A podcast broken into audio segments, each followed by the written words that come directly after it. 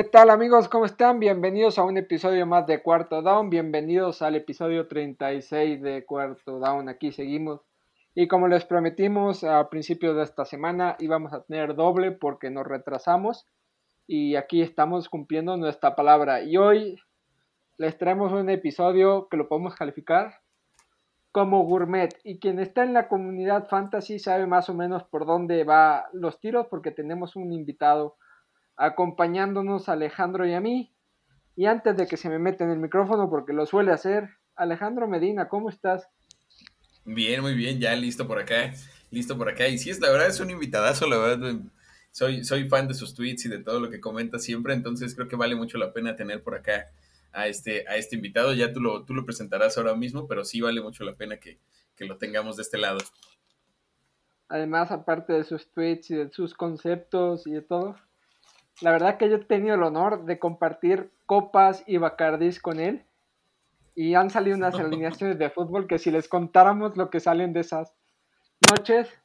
Pero bueno, eh, sin más dilación, presentar a, nuestro invitado de hoy, a Alex Orellana. Ore, ¿cómo estás? Onda, Claudia, muy, muy feliz, gracias por la invitación. Y sí, varias alineaciones eh, bastante llamativas. Ya ves que de pronto cuando llega Facundo a, la casa empiezan a salir cosas muy extrañas. Y ahí, digo, combinado con el doctor eh, Chato Romero, siempre empezamos a hacer alineaciones muy extrañas. Digo, ese día creo que es de los que más cagado le he pasado en mi vida, honestamente. Pero un gustazo estar por acá. Como ya saben, siempre eh, buscando jugadores eh, gourmet o jugadores que hagan algo, algo interesante. Porque ahora está, esta temporada, sobre todo, me llama la atención ver cuál de los novatos extraños logra sobresalir. Sí, hay que estar muy pendientes y, y, ya vamos a ir hablando obviamente el tema de jugadores gourmet, del concepto y todo eso. Lo vamos a analizar porque merece ser analizado, pero también conocer un poco más de qué sobre sus proyectos, su pasión por, por Green Bay, cómo ve la situación. Pero antes de hacer todo esto vamos a hacer como suelen hacer las cosas protocolarias, estas cosas que igual eh, luego se nos olvidan como el capítulo pasado, pero nos pueden seguir en arroba cuarto guion bajo down a mí también como Diego Remírez 91 en Twitter. Alejandro, ¿a ti cómo te pueden seguir? Estamos como arroba cohete medina. Ahí estamos listos todo el tiempo. Y ahora sí, te doy el pase de gol para que enchufes tu primero Ore. ¿Dónde te pueden seguir? Tu N cantidad de proyectos, ahora sí. Sí. sí, primero en Twitter me pueden seguir por arroba me dicen Ore. Y luego ya si quieren eh, aventar algo más, que es donde hago muchísimo contenido, es en Instagram, que es Alex Orellana-NFL. Y en TikTok, ahí no bailo, pero sí hago contenido bastante divertido. Igual Alex Orellana-NFL, aparte de lo que puedan buscar de la logia deportiva, ya sea en Twitter o Facebook, por ahí andamos. Quizás le he bajado un poco el ritmo allá en la logia deportiva, pero ahí andamos con el buen Gabo, que también me ayuda muchísimo a hacer hacer algunas cosas y con otros amigos que están subiendo igual de NFL, fútbol y, lo que se ocurra realmente en la logia deportiva.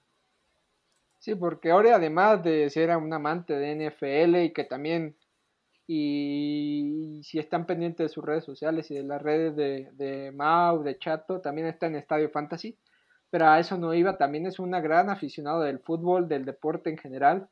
Hay buenas conversaciones que nos dará para otro episodio también cuando pongamos un alto aquí en NFL, igual ponemos dos especiales, tres de, otros deportes y créanme que Ore también está por ahí metido. En el, en el ¿a quién le va Ore? Vale, eh, ahorita me voy a deprimir un poco, pero le voy comúnmente al, al, Cruz Azul, al Real Madrid y al Manchester City. Con el Madrid nunca le sufro, pero lo que es el City y el Cruz Azul, uff, sí. Está bien, está bien, no, pues está bien. Alejandro le va a Puma, al Madrid. Sí, sí. Siempre, siempre los, Pumas y a, los y a, los Browns, así que ahí desempate. Y a los Browns. Está ah, ahí, ahí, pierdo todo lo demás. Ahora sí, Ore, eh, vamos a empezar. ¿Cómo empiezas tú? Porque todos empezamos, yo por ejemplo con la NFL empecé por una revista, Alejandro por Twitter.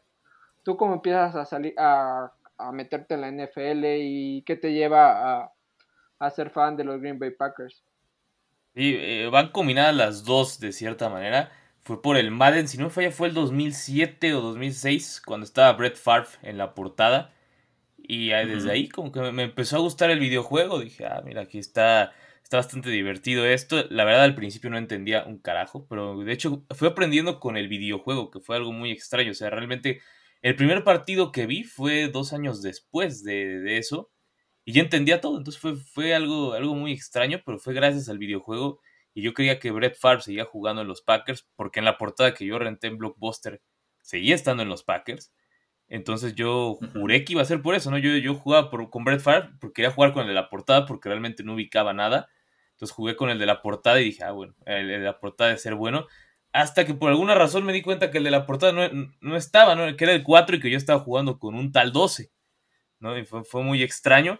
Pero cuando vi que el tal 12 completaba absolutamente todo, creo que fue, ahí se quedó el decir, está bien, prefiero, prefiero esto, ¿no? Porque incluso estuve en ese lapsus donde me di cuenta, estuve a punto de ir a los Jets, está, porque también está, fue, digo, el primer partido que vi fue cuando estaba Mark Sánchez, entonces recuerdo mucho que tanto Garay como Castillo y todos ellos que eran los primeros que vi de, NFL, eh, pues todo el tiempo están jode y jode y jode con Mark Sánchez.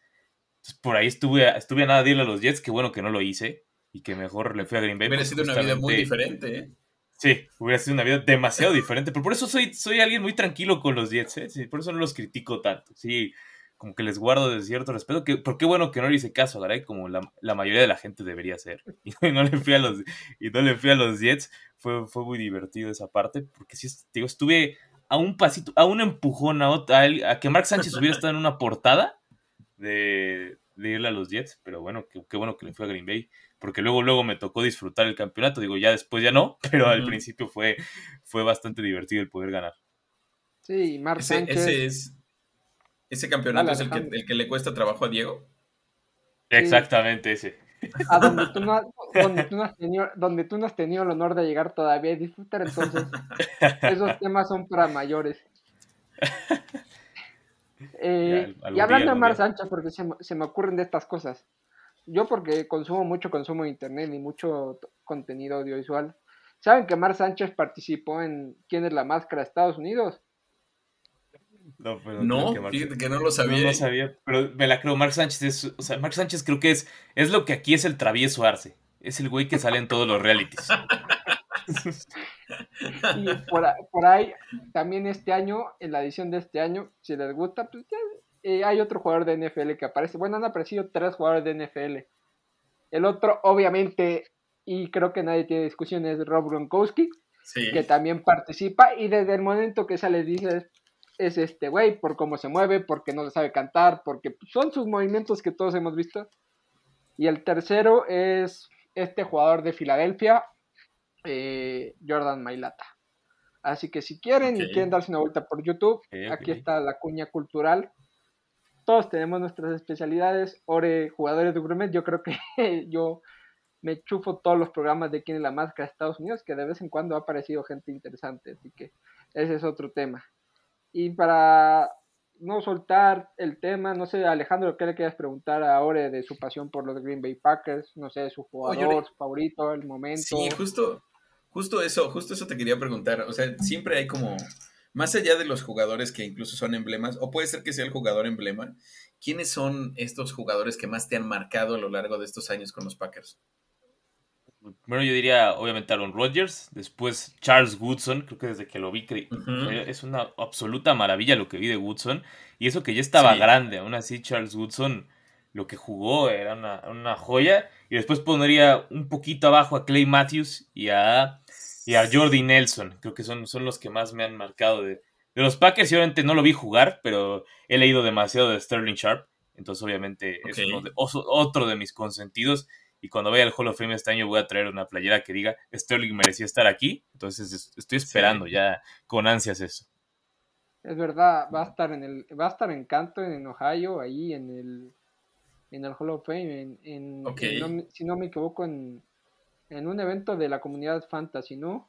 Sí, así es por allá, y esperando ir con, el buen Mau y con Chato, igual como, como parte, y también René, primero como parte de Stereo Fantasy y luego con, algo por ahí que va a estar escondido hasta, por lo espero que en una semana o dos, que ya se pueda decir. Ah, Oye, pues vas a estar, vas a estar muy cerca de Cleveland. Sí, también por, allá, a ver, con su, nuevo coreback, ¿no? Y con mi compañía. Vamos a ver, vamos a ver, vamos a ver, pero, pero sí, oye, qué, qué interesante esto de, de, estos jugadores que te, han, que te han marcado. Y específicamente, o sea, ha sido un equipo que siempre, pues no sé, es, es el que es de los que más recuerdo yo que gana siempre. Eh, es algo que pues, pocos, pocos, pocos viven, la verdad. O sea, yo no lo vivo y pues muchos otros tampoco. Eh, justamente esto que decía Diego, ¿ha habido algún momento en particular que tú digas, ya sea bueno, malo, negativo, que te hayas dicho, qué increíble decirle a los Packers de pronto? Primero, o sea, obviamente cuando ves a Aaron Rodgers, creo que todos los días le agradezco. es como, sí. O sea, pasar de Brett Favre a Aaron Rodgers, creo que no, o sea, una vez que lo, lo pones en perspectiva, es decir, yo nunca he visto un mal coreback. O sea, sí, sí, sí, es como que extraño. Creo que es lo, único, es lo primero que diría de agradecerle a los Packers. Y también nunca me ha tocado tener una temporada así mala fuera de esa que se lesionó Rodgers y en la que se fue McCarthy. Pero cuando se fue McCarthy, la verdad, creo que todos estábamos felices de que se haya ido primero. Y dos, eh, pues decías, ok, está bien que se haya, que esta temporada estaba bien, ¿no? O sea, una de cuantas me tocó verlas mal, creo que ya con eso estaba tranquilo. Y el peor momento, yo creo que eso fue esa pecheada contra Seattle, cuando soltó el balón en, en la onside kick, no, no me acuerdo quién fue, creo que hasta tengo bloqueado el nombre de, ese compadre, pero cuando lo soltó el balón, creo que es la única vez que sí he dicho, no quiero volver a ver esto en mi vida. Sí, sí, fue la única vez que dije, no puede ser, que, que, que está ocurriendo aquí? Fuera de eso, realmente, las finales de conferencia, creo que no, no creo que fuera de, creo que la última de Tampa Bay fue la única que sí, sí sentí feo, pero fuera de esas, las demás entiendo el por qué se perdió, ¿no? creo que a veces a veces a muchos nos cuesta entender las expectativas de tu equipo y varias veces siento que Green Bay las estaba superando y no sé, ni siquiera entendí por qué había llegado a la final de conferencia. Y nada más en esas dos, la de, la de Tampa y la de Seattle, siente el día perfecto porque habían llegado y todo lo que habían hecho y fueron las que evidentemente sí me dolió porque sí veía que era un equipo de, Super Bowl, lastimosamente me probaron lo contrario. Y otras cosas que también disfruta ahora es dos veces al año enfrentar a Chicago, yo creo que esos partidos Ore los disfruta como nadie, ¿no? Sí, o sea, si, yo le fuera a Chicago sería, sería horrible, o sea, pero yendo a la Green Bay, obviamente, aparte la cereza en el pastel ocurrió el año, eh, la temporada pasada. Sí, qué tremendo. Sí, ¿no? Cuando fue el Ice fue, creo que es el momento más maravilloso de muchísimos fans de los Packers, creo que nadie se lo va, se lo va a terminar de agradecer a Aaron Rodgers, incluso si se hubiera ido, que nadie se lo hubiera olvidado, el, el Ice fue la cereza del pastel de tantos años que de verdad Chicago no ha podido hacer nada y de tantas veces que Chicago se le ha pasado diciendo que ya tienen al Coreba, que ya tienen al equipo para vencer a Green Bay y hasta con, con Tulsi en una vez Green Bay le ganó. Entonces, entonces como que aplicó perfecto el tanto hablas, sigue, sigo siendo tu padre, ¿no? quedó perfecto, así soy tu dueño. Y Randall Cobb también por ahí tiene, tiene, ciertas acciones, por más que, que lo quiera alegar la gente de Chicago totalmente, totalmente. hablando un poco de lo que ha sido Green Bay en estos dos años, creo que han sido años muy, muy movidos para Green Bay por, por declaraciones de, pues, de, Aaron Rodgers, lo de Devante Adams, la lesión de Jerry Alexander. Tú, como aficionado a los Packers, ¿cómo has vivido estos dos años o estas dos off-seasons de Green Bay donde ha habido cantidad de se va, se queda, eh, ahora se va, ahora se va este, Devante Adams, eh, no vamos a tener ayer Alexander, ahora es el cornerback mejor pagado. ¿Cómo has vivido las dos últimas off-season de, de, de Green Bay? Porque antes, antes de hablar de los drafts que hemos visto, que ahora nos meteremos un poquito más a hablar de, de lo de la división y del equipo, pero ¿cómo has vivido estas dos off-seasons con todos los jaleos que se han armado ahí? Y la pasada realmente sí fue complicada. En la pasada sí, como que hubo un bajoneo de ánimo muy fuerte, con primero con las declaraciones y luego que ha sido tan... Pero lo que agradezco fue que a diferencia de varios jugadores que hemos visto que borran social media y demás, creo que Aaron Rodgers siempre fue claro. O sea, siempre dijo, o sea, si, no, me, si, no, me va, si no me van a respetar como lo que soy, pues me voy a ir, ¿no? Creo que creo que sí lo dijo muy claro cómo va la cosa y es algo que en ese momento no le agradecíamos y obviamente había mucha gente enojada, incluyéndome, porque por más que sea mi ídolo, obviamente te enojó las maneras que tuvo, pero ya viendo en perspectiva de cómo está ocurriendo en los, sobre todo en este año con los jugadores de borrar todo, es, ok, por lo menos él fue directo, sí fue con la cámara y dijo qué estaba pasando, ¿no? Creo que eso se le agradece, aunque sí me molestó en ese momento. Y en, y en esta yo tenía claro que no se iba a ir. La tenía desde un principio por cómo fue la temporada y cómo de verdad sí tuvo voz y, voto como lo pidió, yo sí estaba muy tranquilo y, creo que el tema de Davantes tiene, tiene muchas formas, pero yo cuando veo, si hubiéramos firmado a Davante y hubiera perdido a Rashon Gary y a Jair Alexander, yo la verdad eh, prefiero esos dos que tener a, tener a Davante, porque al final de cuentas Davante es un wide receiver de, de 29 años, puede ser el mejor de la liga, pero ¿qué te gusta? ¿Que dure uno o dos?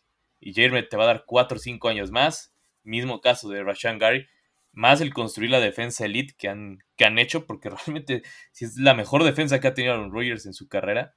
Entonces creo que viéndolo así, yo la verdad no estoy, tan molesto de lo de Davante, porque aparte entiendo que era él el que se quería ir. Entonces, pues que eso, eso no me dolió y creo que esta offseason lo hicieron bien, con lo que se podía lo hicieron bien, por más que la gente se volvió loca cuando, cuando ocurrió lo de Davante y comenzaron a decir que, que había que bajarlo. Además, creo que va a ser un tiempo de adaptación primero de, de todos, pero ve al equipo incluso más fuerte de, lo que ha sido en, los últimos años en defensa, ¿no? En el ataque todavía tengo ciertas dudas de saber quién va a tomar el rol, pero creo que sí hay, razones para seguir creyendo que son un equipo contenido, sobre todo en la NFC. Si estuviéramos hablando de la AFC, sí estaría sumamente preocupado. Oye, Ori, pensando, por ejemplo, en, en, particular, eh, Jordan Love, ¿le ves futuro? ¿No le ves futuro? No sabemos cuántos años le quedan realmente a Aaron. Esperemos que sean dos, tres todavía y que sí pueda continuar eh, un, tiempo más, pero ¿lo ves a él como el suplente? ¿Crees que nada más es eh, por ahora? ¿Cómo, ¿Cómo, se ve la vida después de, Aaron Rodgers?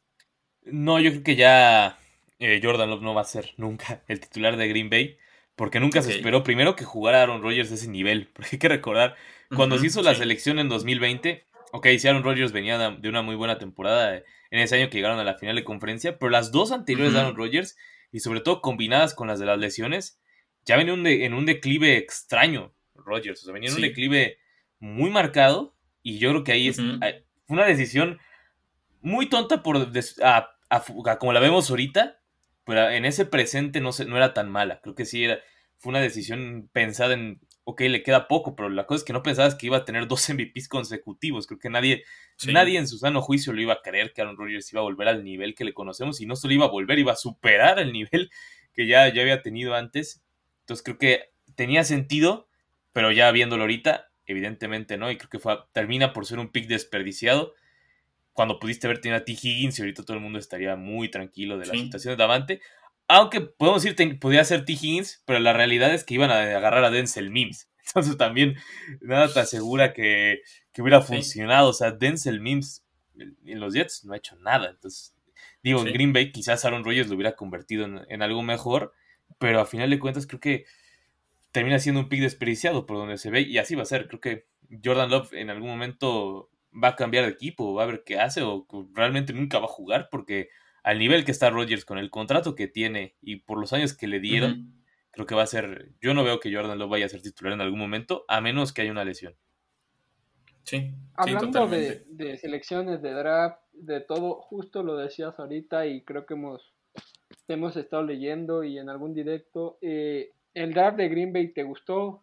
Tenían en, la mira linebackers de, de, Georgia, no me acuerdo quién les cayó, Way Walker o Nakobe sí, Way Walker eh, reforzaron muy bien su defensa. Eh, les llega Christian Watson.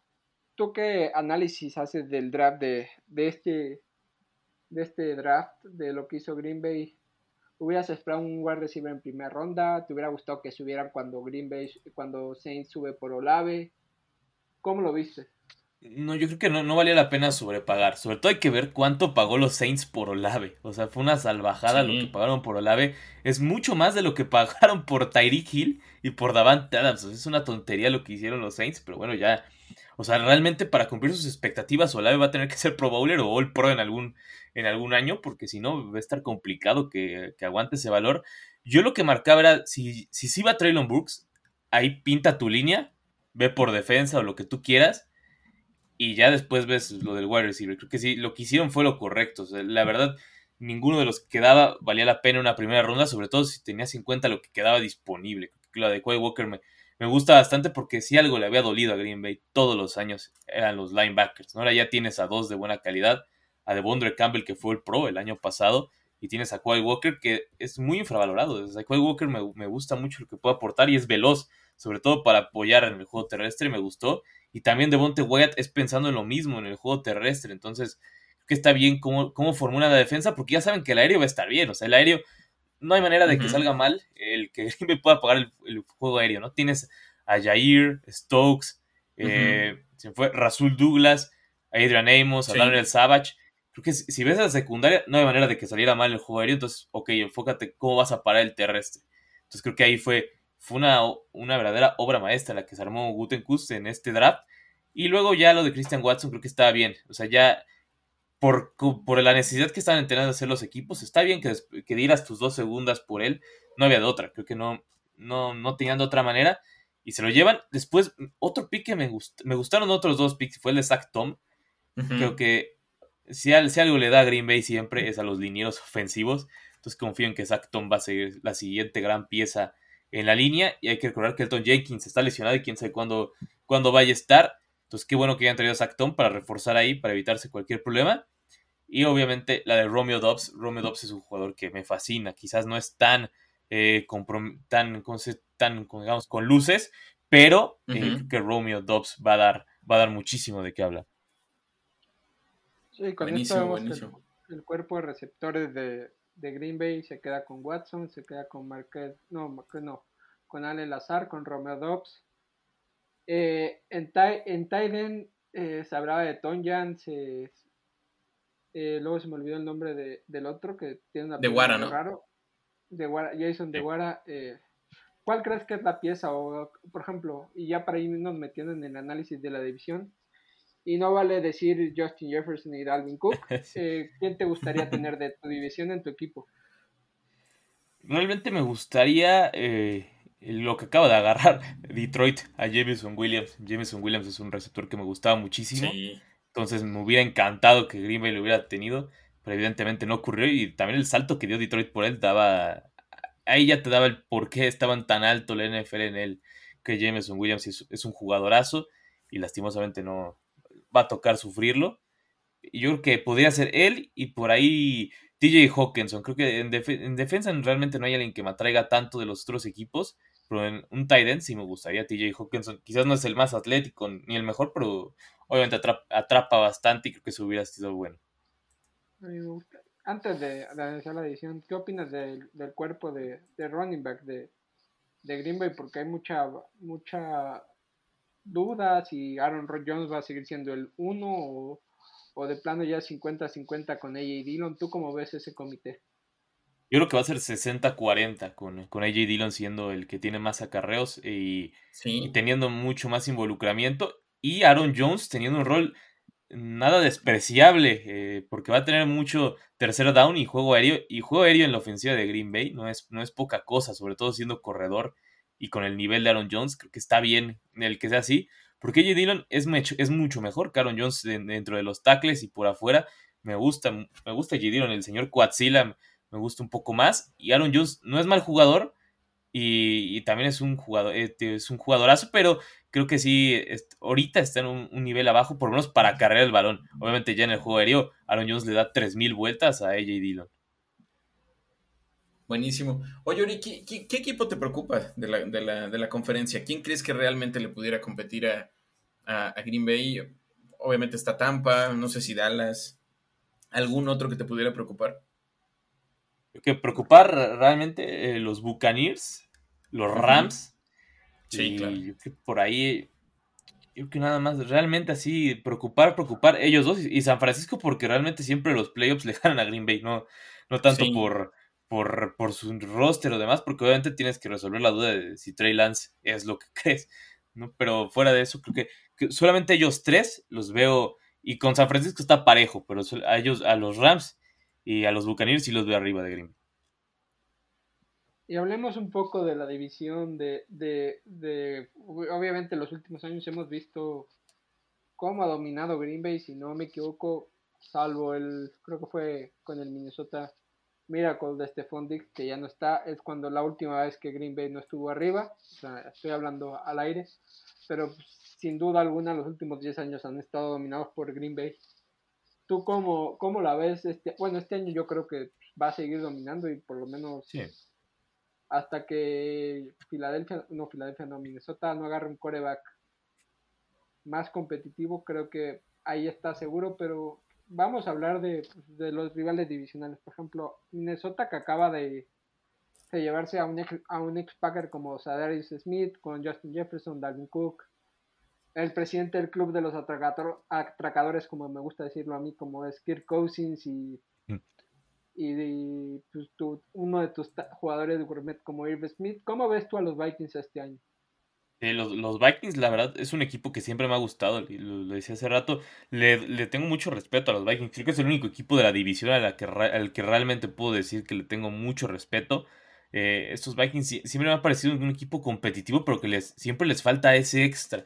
Creo que, creo que este año no va, no va a ser su año, pero están construyendo algo, algo interesante. Creo que todos los cambios que han, que han hecho, a final de cuentas, me gustan. Quizás todavía falta ver lo que van a hacer en, en coreback en algún momento. Probablemente si tienes a Justin Jefferson, alguien que está destinado a estar compitiendo por ser el mejor wide receiver de la NFL, creo que este es un paso adelante. Lo que hace, lo que puede hacer Justin Jefferson, y más lo que haga Dalvin Cook, Tillen eh, y el mismo Ear Smith, que obviamente lo tenía que mencionar y Daniel Hunter en defensa, más lo que trajeron con Andrew Booth Jr., que fue uno de los grandes robos del draft.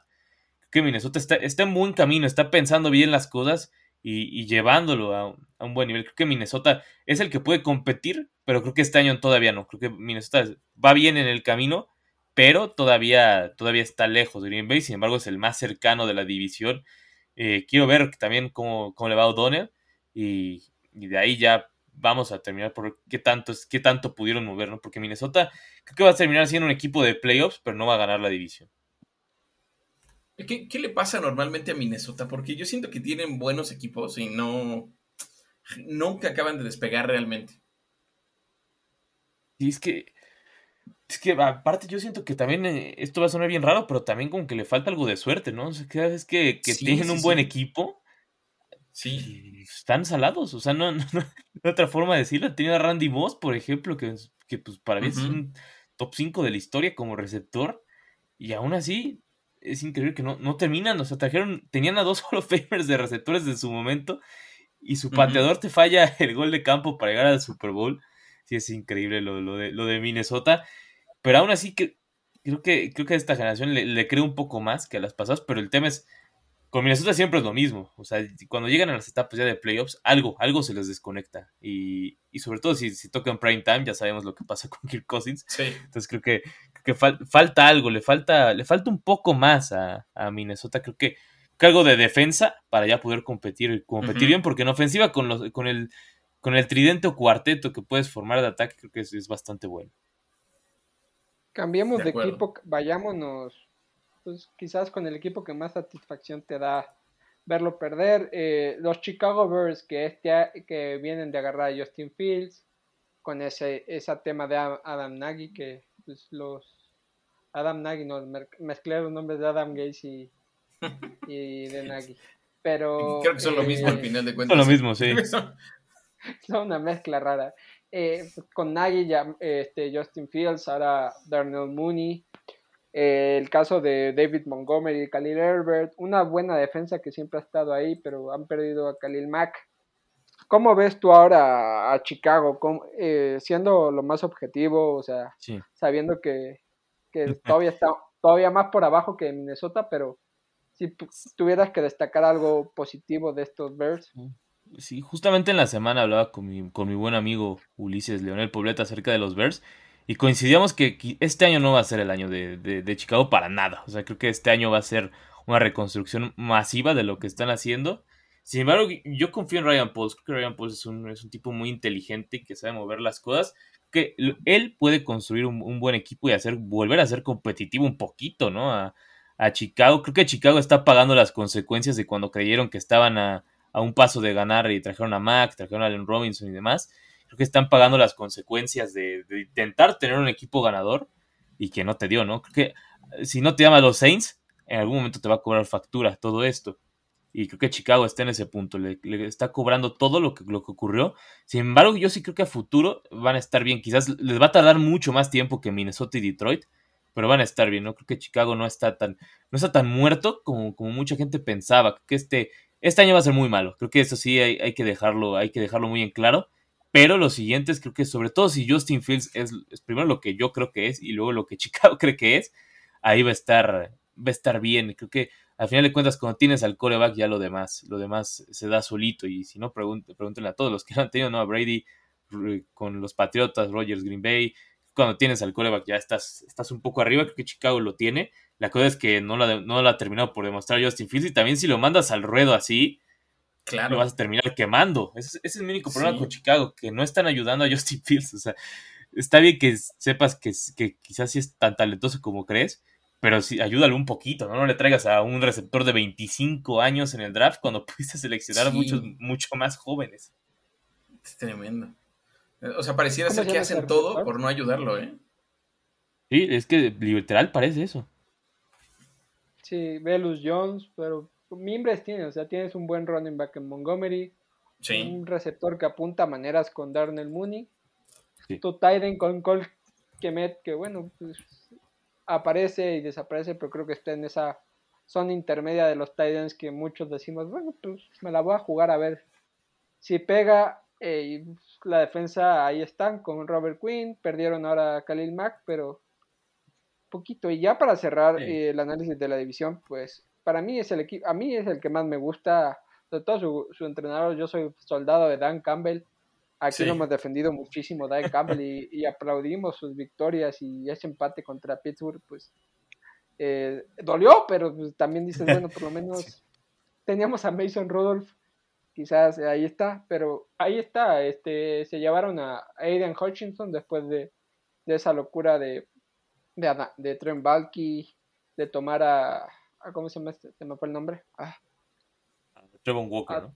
De Trevon Walker, luego sube Jameson Williams, un buen, un buen running back con DeAndre Swift, ya tienes a Amon Razan Brown, a T. Hawkinson, Gareth Goff, estás haciendo el camino para que el año que viene una generación de estos de estos corebacks que vienen, C. Stroud, eh, Bray Young, etcétera, etcétera, pueda ser tu coreback del futuro. ¿Tú cómo ves a, estos Detroit Lions?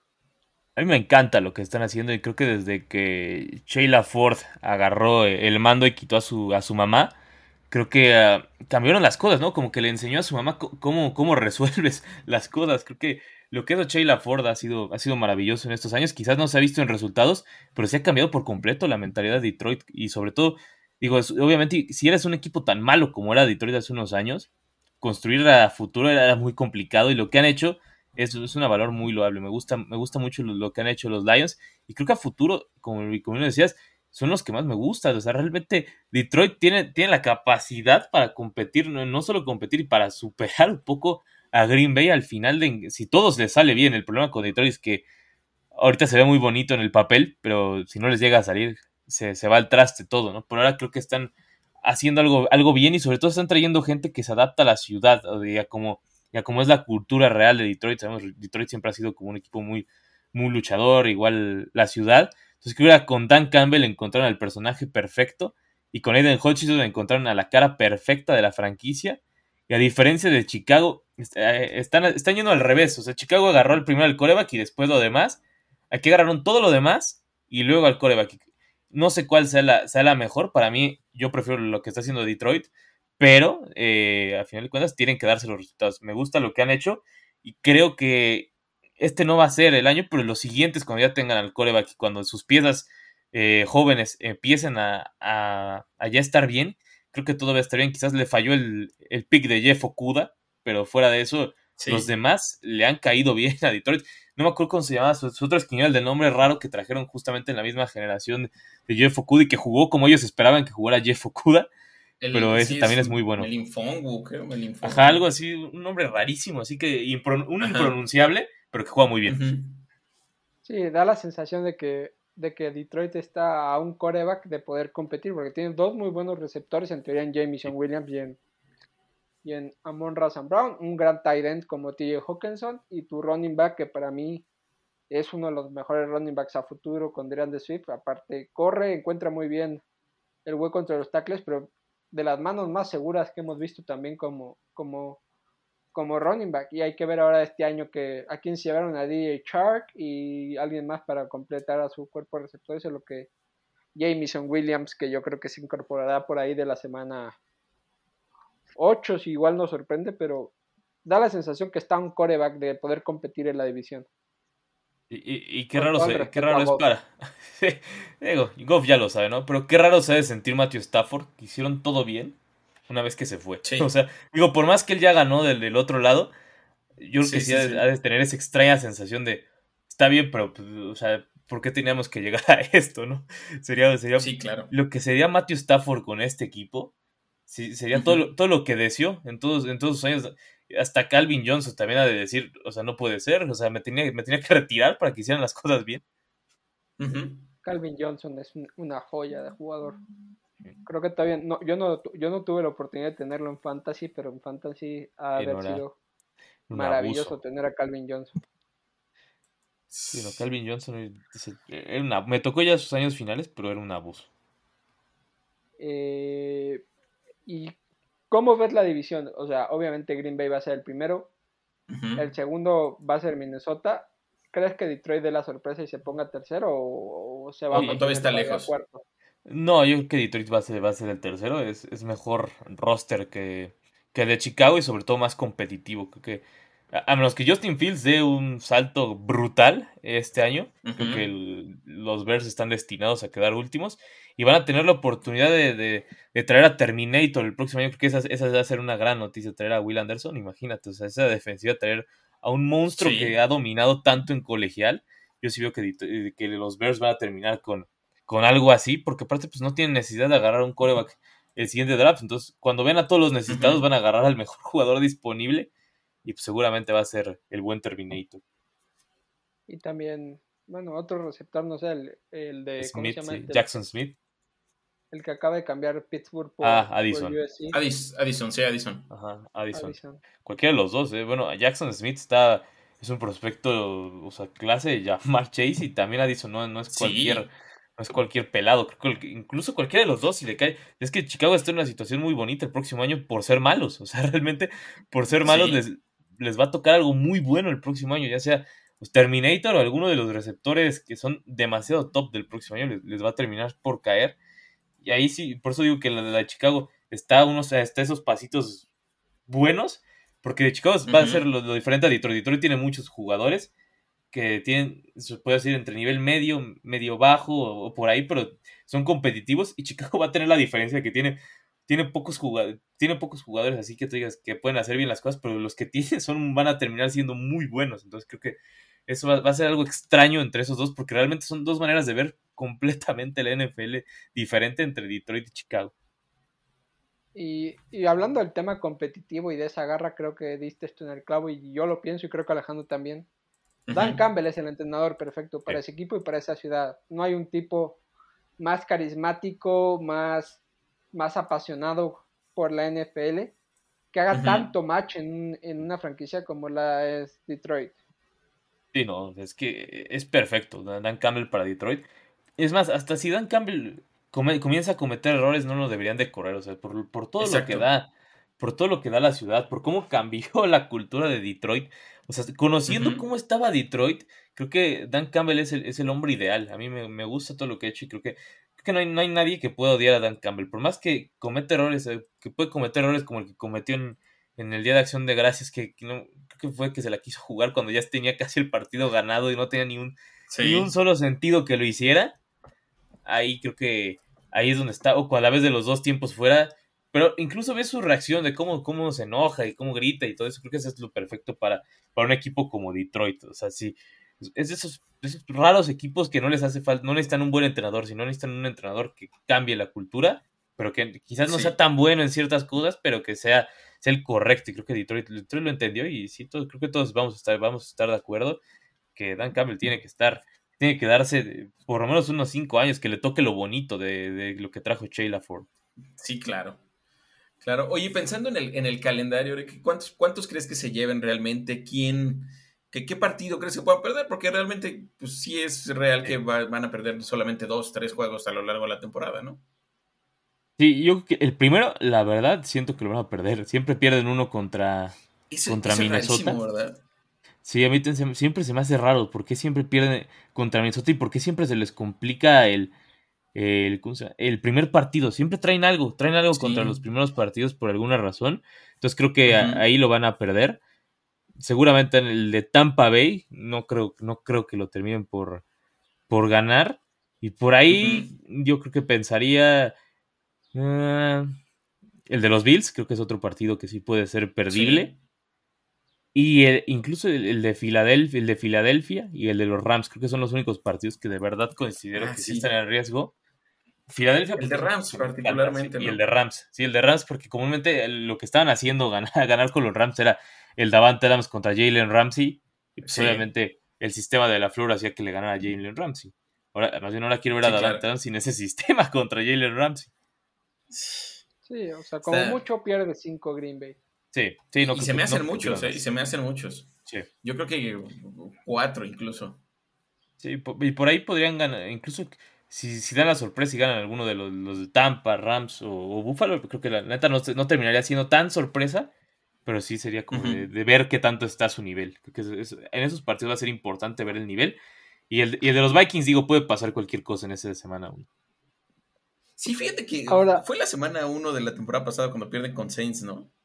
Como, como, que fue una verdadera madriza. Sí, sí fue 38-3. Y luego dices, ¿qué pasa? O sea, ¿cómo puede perder partidos así Green Bay? Cuando, pues, y luego pasan los siguientes 10 y ganan los 10 seguidos, o sea... Sí.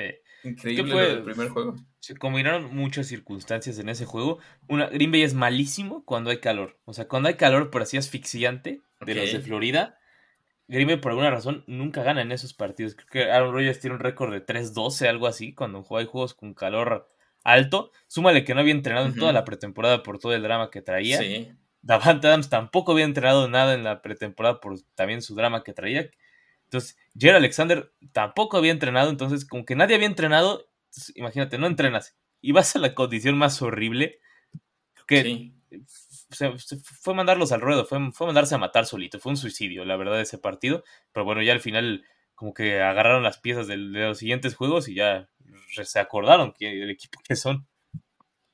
Sí. Y, ya para introducir al tema de, de, los jugadores gourmet y de ese concepto y el tema fantasy, ¿es David Bacchiari un jugador gourmet? Ah, Bactiari es, es una belleza de jugador. Yo creo que sí, sí que estaría en esa categoría.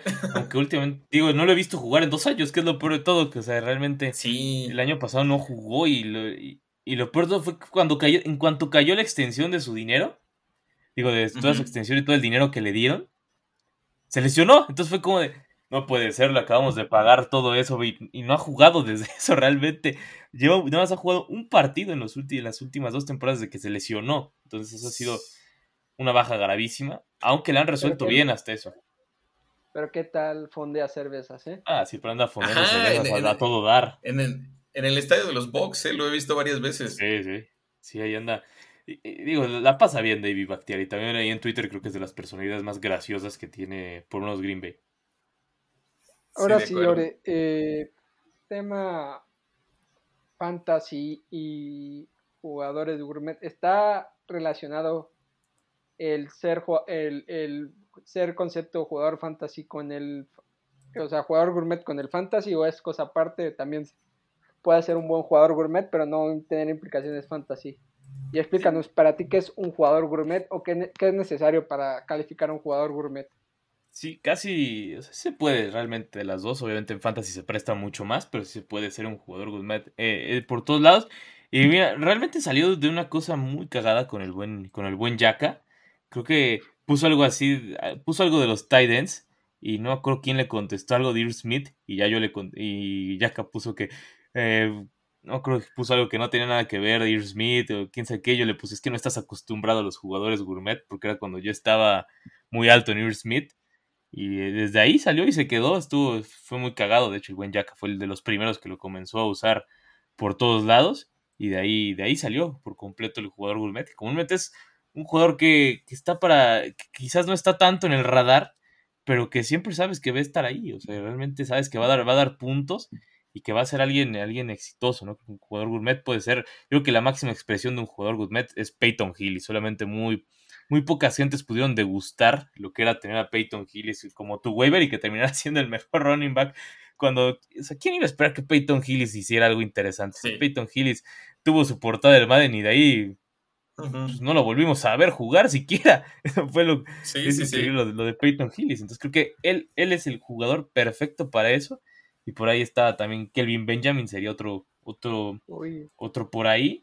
Y obviamente Tim Tebow. Tim Tebow también muy poca La gente que lo tuvo lo disfrutó muchísimo, pero pues duró como tres días. Sí, hoy, ¿quiénes, son gourmet? O sea, vamos por posición. Uh. Un coreback gourmet, tú que lo verías, no sé. Pues, yo ahorita que lo dijiste, se me puede ocurrir, viendo en cuestiones fantasy, ¿eh? igual un Mitch Trubisky, un Ryan Tannehill, un tipo que dices, bueno, pues ahí va a estar, no me va a Trubisky, ¿eh?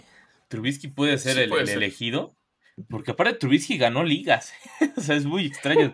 Trubisky ganó ligas en su tiempo, entonces pues yo creo que sí me quedaría con Mitch, con Mitch Trubisky. Y sí, yo creo que como coreback, creo que el, perfecto ejemplo ahorita sería Mitch Trubisky.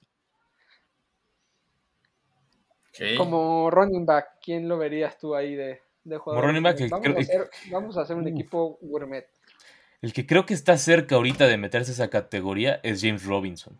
James Robinson está, está a un paso de meterse perfecto en la categoría de jugador gourmet, de que pues, o sea, estuvo muy bonito mientras duró, ¿no? así literal, así se puede hacer. Lo de James Robinson, foto de los Weavers, Weaversazos de hace unos años.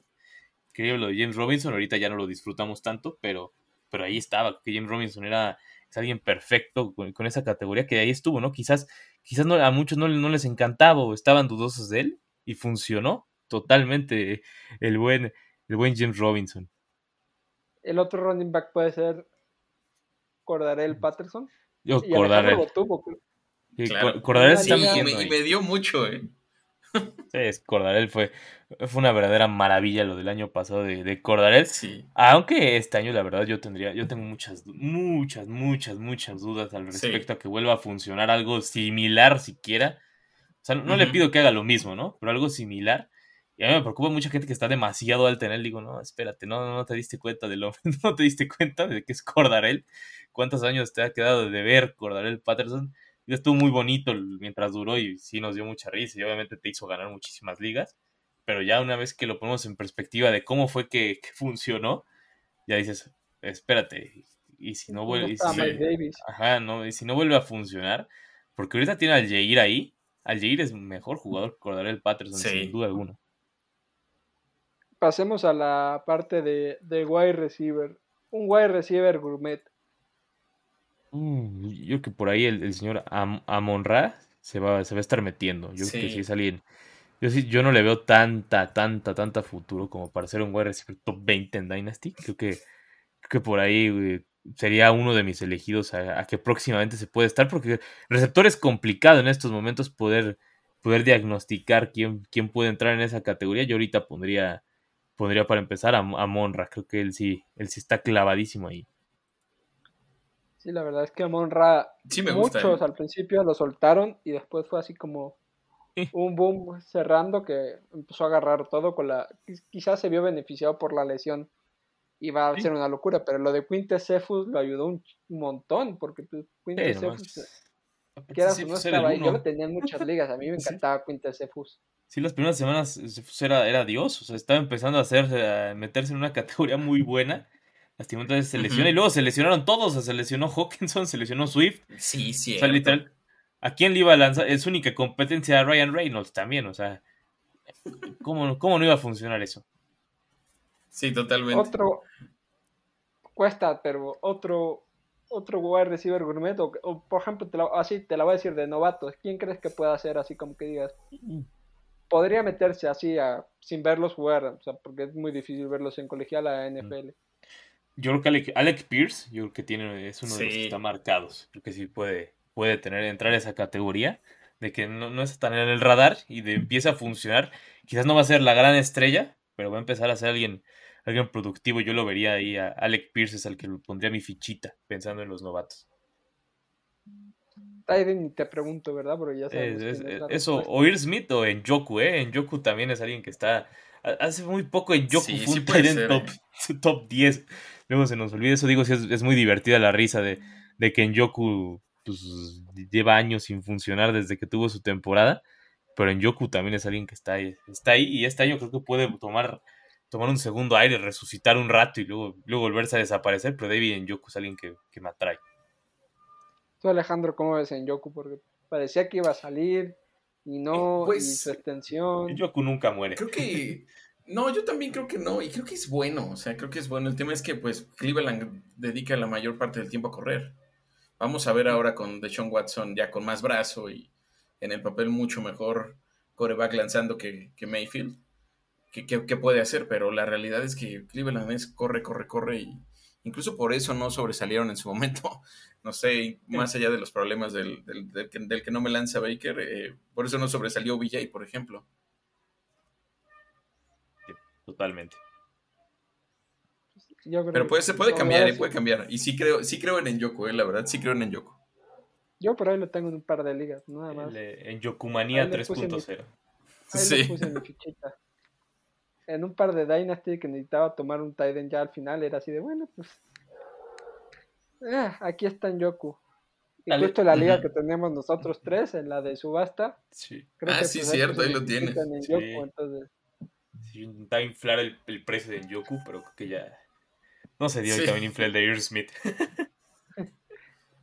Y nos, o sea, luego defensas, pues eso sí quiero preguntarte, pues, sabemos que en Fantasy no tiene implicación, pero ¿quién te gustaría así como, quién ves como jugador gourmet en defensa? Alguien que diga, obviamente son muy, son muy estrafalarios, por ejemplo, si nos vamos a, temas de vestimenta y de estrafalaria, Kevin Thibodeau, a Mausos Garner y, y ah, Jalen Brasi son esos tipos que dices, tienen su swag, parecen un típico jugador gourmet, pero a mí a uno que lo veo así ahora, y más o menos con lo que vi en la temporada pasada, no sé, el, incluso pues, Savage, eh, que está ahí en Green Bay, es un jugador que pues, no está tanto en los reflectores, pero da resultados. Sí, Savage siempre, siempre está, ¿no? al final de cuentas sigue funcionando. Es, esos picks nada sexys que termina siendo, siendo muy bueno. A mí me gusta mucho Darren Savage. Y Rasul Douglas en una de esas, ¿eh? También está, está por ahí. Es un tipo que ni jugaba en los equipos donde estaba y de repente en Green y se volvió Pro Bowl. Entonces fue algo demasiado extraño porque esperemos que siga jugando bien, ¿no? Que no sea nada más de, un añito. Pero pues también por ahí Rasul Douglas podría, podría meterse.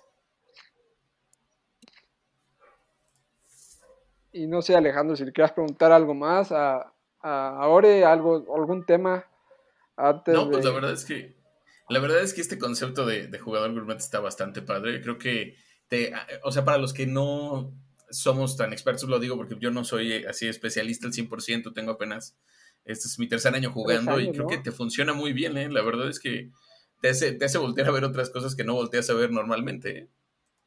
Sí, sí, sí me da mucha risa y espero que ya en la temporada quiero sacar así unas, unas, digamos, algún algún video o algo así especificando quiénes pueden ser los de la semana, esperando que sí, que sí se puede, más bien que me dé tiempo. Sí, buen concepto y ahí estamos. Y ahora un tema que, que, que, ya creo que ya se volvió chiste local entre Ore y yo, e incluso también Alejandro también, es el tema de Antonio Brown, porque Antonio Brown creo que es un personaje que a todos no nos deja indiferentes, nos da la comidita cada semana, siempre hace algo para aparecer, que si que si aparezco en el Super Bowl, que si la cara tapada, que si me quito la playera, que si pinto dedo vestido como una garra, que si estoy en Dubai. Sí. Y lo hablábamos fuera del aire, es que nos da rabia, pues Antonio Brown, obviamente yo lo tuve en estilo y era una joya tenerlo ahí, pero el Antonio Brown personaje también es una cosa bastante seria, digna de análisis. Y es que lo de Antonio Brown es, es, una cosa muy loca. O sea, yo nunca he visto un jugador que de verdad se le desenchufara tanto la cabeza, porque realmente se, se, le desenchufó a Antonio Brown. Hubo un momento donde ya, ya, no sabe ni lo que quiere, ni lo que está haciendo, ni lo que, ni lo que dice, ¿no? Creo que ya Antonio Brown, obviamente, el, tanto el golpe de Burfi como seguramente otras cosas que ha de tener, no creo que se haya vuelto tan loco nada más por eso, que Antonio Brown. Y aparte lo que me molesta de Antonio Brown es que realmente si estuviera concentrado y si se dejara tanta payasada, seguiría siendo un wide receiver quizás top 5 de la liga. Así de bueno es Antonio Brown.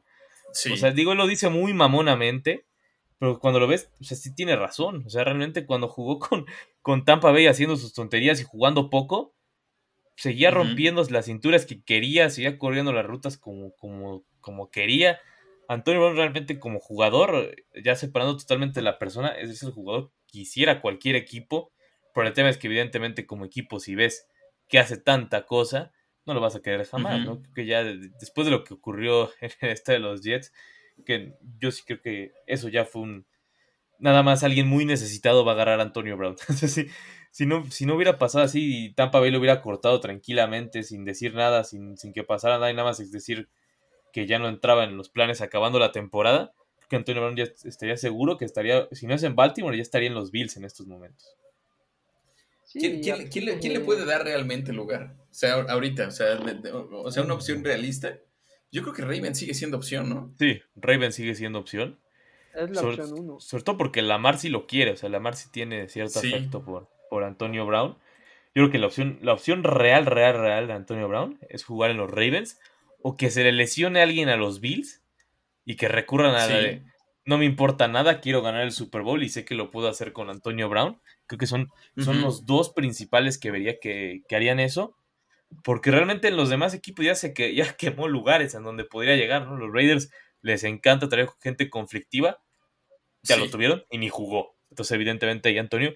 Y otro, y otro que podría ser, aunque ya les hicieron también su, su, su pretemporada y, y sobre todo cómo hicieron su plantilla, que no lo necesitan, eran los Chips. Yo, si los Chips no, no hubieran traído a Juju y si no hubieran comenzado a, traer a Sky Moore, a Marcos Valdez Candy, yo tendría fijo que Antonio Brown hubiera jugado ahí porque es el tipo de jugador que le encanta a Andy Reid. Yo lo veo también, no sé, Mike Rabel ahí en Tennessee, pero es que también está, yo creo que está un par de lesiones de, de me volverse a meter. Yo estoy convencido que va a terminar jugando la temporada. No sé cuándo, pero va a terminar jugando. Sí, o sea, quizás no de lo tiene ahí. Sí. El talento lo tiene ahí, lo hablábamos Alejandro y yo. Antonio necesita a un entrenador que lo, mantenga raya y véase Tomlin, véase Bruce Arians, eh, o un coreback que respete. Y pues, ahorita creo que los pocos que puede respetar Antonio Brown es Aaron Rodgers y, y para de contar, porque no, o sea, a ese nivel, Matthew Stafford creo que no lo respeta. Creo que lo chamaquea en el sentido de, güey, o sea, Sí, bueno, sí, también lo puede pendejear. Russell Wilson podría ser alguien que sí respete, pero a Denver no le. Denver, ¿para qué lo quiere? no, no lo necesita. Y Baltimore es así de. Se me la voy a jugar así de. Voy a tener al primo de Hollywood Brown otra vez aquí. Porque lo hemos visto con el jersey de, de Marquise Brown y, y, sus shows y, y, el morbo de verlo pisar, pisar el Heinz Field, aparte de las últimas jornadas, porque Pittsburgh va a jugar con Baltimore al final de la, de la temporada y, para esa época yo creo que Antonio Brown está ahí. Y hablaba de Buffalo, yo no sé Buffalo porque Buffalo hay que recordar que antes de, irse, de todo el desmadre que hacen en Riders con el casco, que si no me gusta, que si no sé qué, Steelers lo quiere mandar a Buffalo y él dije y él dice que no, él no quiere ir a Buffalo. sí es cierto. Y por y, se quiere, y por eso llega Estefón, ¿no? A Las Vegas. Sí, por eso llega Estefón y se quiere a Las Vegas y ahí está Las Vegas y se pelea con, con Gruden y desaparece y, y hay el tema con su mujer que no sé luego no sé si luego regresó es un tipo bastante polémico pero muy talentoso ¿Se acuerdan quisieran varios video cuando... jugar eso. ¿Se acuerdan de ese video que lanzó bien extraño? Cuando, cuando, cuando se separa de los Riders. El, no, cuando se separa de los ah, Riders. Estaba hasta producido, estaba increíble ese video. Es más, lo voy a buscar, el rato lo voy a ver. Sí, estaba bueno. Es que Antonio es una personalidad muy extraña en este porque digo, la verdad, a muchos receptores les encantaría jugar la mitad de lo que juega. Sobre todo a receptores que son súper disciplinados, pero que pues evidentemente no les da, ¿no? Que ya quisieran jugar así. Eso es lo que más da coraje, ¿no? Ver a alguien que juega tan bien, pero que se le desenchufó algo. y ya, o sea. Aparte no hay manera de regresarlo al Antonio del principio, ¿no? No hay manera de o sea, tú dijeras, no, le doy dos, tres cachetadas y regresa a su lugar. Pero no, o sea, ya no hay manera con Antonio, bro. No, yo creo que lo logró Tampa en esos seis partidos que como que le duró lo, muy doparon, poquito, lo sí. hipnotizaron, algo que le dijeron, güey, vamos a ganar el Super Bowl. Después haces tus tonterías, pero ahorita estos seis partidos te quiero metido a full. Y en el Super Sí. Bowl hace un partidazo. Y como Sí. dice Ore, Sí, sí, sí. ese quiebre de cinturas que hace esa ruta, no hay nadie que lo que la que los corra y por, y por algo Steelers le, le dio el contrato, su segundo contrato, cuando Steelers no da receptores. Fue uno de los máximos jugadores, creo que detrás de Julio Jones es en los últimos 15 años quien más yardas y touchdown y etc. O sea, tiene estadísticas de Hall of Famer, pero le va a pesar Claro. mucho los temas extradeportivos y como dice Ore, el talento lo tiene y otros que no son tan que son mucho más disciplinados. Véase, no sé, un Allen Robinson, un Robert Woods, alguien así que dices, güey, por más que estoy ahí, me falta coreback y, y ya, Sí. pero Antonio es quien le tire y le va a bajar el balón. Sí, sí, ya. Aparte, es, es extraño, ¿no? Porque pues, incluso si, si hiciéramos un corte de caja y se hubiera retirado la temporada pasada y sin saber todo lo que hiciera fuera de, de la cancha, todos diríamos, Antonio Brown es un seguro Hall of Famer. Pero el tema es que ahorita lo van a mandar al carajo cuando empiece, cuando empiece la discusión de si puede o no. Creo que ahí ya va a morir, pero el tema es que, o sea, si, si ves sus estadísticas puras sin ver la locura de Antonio Brown, Antonio Brown sería un salón de la fama, pero, pero así, pero, pero cerrado, o sea, fácil. Porque es mejor que muchos de los que no han, no han quedado últimamente, incluso con Andre Johnson, que no quedó este año. Antonio Brown es tres veces mejor que, que Andre Johnson, por Sí, ejemplo. claro. Sí, totalmente. Y luego, ¿sabes? No le ayudan las amistades, ¿no? Lo ves con, lo ves con Kanye West, que, que es, que es lo mismo. Este, Sí. lo ves, lo ves con Floyd Mayweather, que es lo mismo. Sí, o sea, personajes bien polémicos. Sí, como que intentó verse muy Rodman, ¿no? Creo que intentó verse muy sí, Rodman, creo pero que sí, sí. Pero Rodman, dentro de la cancha, tenía muchísimo respeto. Creo que se, se le olvidó esa parte. Que Rodman siempre respetó lo que hacía dentro de la cancha. Más, más allá de todas las locuras que hacía afuera, creo que Rodman siempre fue, fue muy, muy respetable. Creo que, digo que es, es la comparación pura, pero Antonio Brown se pasó una raya. Sí. O dos. Sí, O, o las que sea. O sea, ahorita diga- Sí. decimos que estaba en Dubai haciendo sus videos y está en, el, en un barco con Floyd Mayweather. Lo vimos con un traje entero de Supreme y una máscara de Venom. y- no puede ser. Y ahora, eh, ya fuera del aire también lo estamos platicando. Lo vemos boxeando. O sea, Ore y yo alguna vez dijimos por Twitter que si termina pegándose con Logan Paul o con Jake Paul en Las Vegas, ay que vamos. O sea, el espectáculo que va a montar, seguramente nos lo tumben. Pero el show que nos va a dar ahí, con Floyd en la esquina, es que yo lo veo, yo lo veo peleando con Floyd Mayweather en su esquina. O sea, es Es capaz. lo es- normal. Va a pasar, en algún momento va a pasar. Antonio Brown va, va Sí. a terminar boxeando. La cosa es cuándo. Pero va a pasar. O sea, yo, yo, no- yo no veo un escenario en el que Antonio Brown de verdad no, no boxee en algún punto. Lo va a hacer. Y a ver cómo le va, ¿no? Yo, una pelea quiero ver la de Frank Gore contra Antonio Brown. Que esa, esa va a estar buena, la verdad. Y si no, contra los Paul. Los Paul siempre se prestan para esta clase de tonterías. Entonces, pues, seguramente alguno Sí. lo va a hacer. Sí, es fácil, más- fácil. es, es más Jake que, que Logan. Logan creo que tiene un caché un poquito más arriba y es un poquito más centrado que el hermano y que Antonio. Pero Jake y Antonio es así de, a ver, ¿qui- ¿quién de los dos Pero sí, Sí, lo va a sale tumbado antes? Pues, Totalmente, Ahora, con este, con este, este comentario y este, esta cháchara de Antonio Brown, jugadores de Gourmet, creo que llegamos a- al final de este episodio. eh, un episodio divertido que creo que nos podíamos seguir hablando y profundizando de más temas. Y aquí, pues, ya desde antes de despedir, le hacemos la invitación a Ore para que nos vuelva a visitar y volvamos a buscar otro tema donde, donde platicar, ya sea el fútbol, eh, porque también tenemos en temas de, de fútbol y de la polémica en- de Zinedine Zidane, del Cruz Azul, de, del Madrid, Sí. de lo que quiera podemos hablar con, con Ore, pero pues agradecerte Ore eh, tu espacio, tu presencia aquí en el, en el programa en Cuarto Down. No, muchísimas gracias a ustedes por la invitación y ya saben, cuando gusten, por, por aquí puedan dar para platicar de, de lo que sea realmente. Ahorita en off-season se puede platicar realmente de lo que sea. Oye, así, así rápido, rápidamente. ¿Quién gana más, Cleveland o Steelers? Cleveland, yo sí veo a Cleveland arriba de los Steelers y ya, no sé, los Steelers la verdad no, no me encantan este, este año. El pasado sí me gustaban, la verdad, pero el- este ya no, ya como que les- soy de los equipos de los que estoy huyendo junto con los Patriots. A mí, por agresión directa de Alejandro. no es agresión, es, mero Vox Populi nada más. Habíamos cerrado muy bien el programa, o sea, había quedado perfecto, o sea, fue una chulada. Pero ya hablando de, creo que Steelers obviamente la va a sufrir, pero me gusta mucho la defensa de Steelers con Brian Flores. Ah, eso, es algo que quiero ver. Con Brian Flores, Miles Jack, si el Devin Bush se cuadra y con Liva igualas, y creo que me gusta mucho esa defensa de Steelers, eh, sobre todo por lo que puedes tener con Brian Flores ahí atrás, un futuro head coach. Ofensivamente, pues tenemos a George Pickens, un Antonio Brown que esperemos explote ese carácter tarde. Otro Antonio Brown. Ese, ese, ese, en algún momento va, a volverse algo igual de loco. Espero que tenga la mitad del talento. En colegio lo mostró, pero Ojo, ojo, con Pickens, ¿eh? Sí puede terminar. O puede terminar siendo un Antonio Brown bueno o un Antonio Brown malo. A mí ya me ganó con su foto de, del draft, cómo sale esa foto casi de memes. Yo ya soy fan de, de esa imagen de, de George Pickens con su bandana puesta en la cabeza y todo. Pero pues ya, hablaremos de Cleveland y de Pittsburgh. De momento vas perdiendo, Alejandro. De momento, la semana, la temporada pasada, dos de dos sin comidas que me tuviste que pagar. Sí. Ni modo, ya, ya Lo bueno es que no apostamos en playoffs. Lo bueno es que no, no apostamos en playoffs. Entonces, eh, ahí está.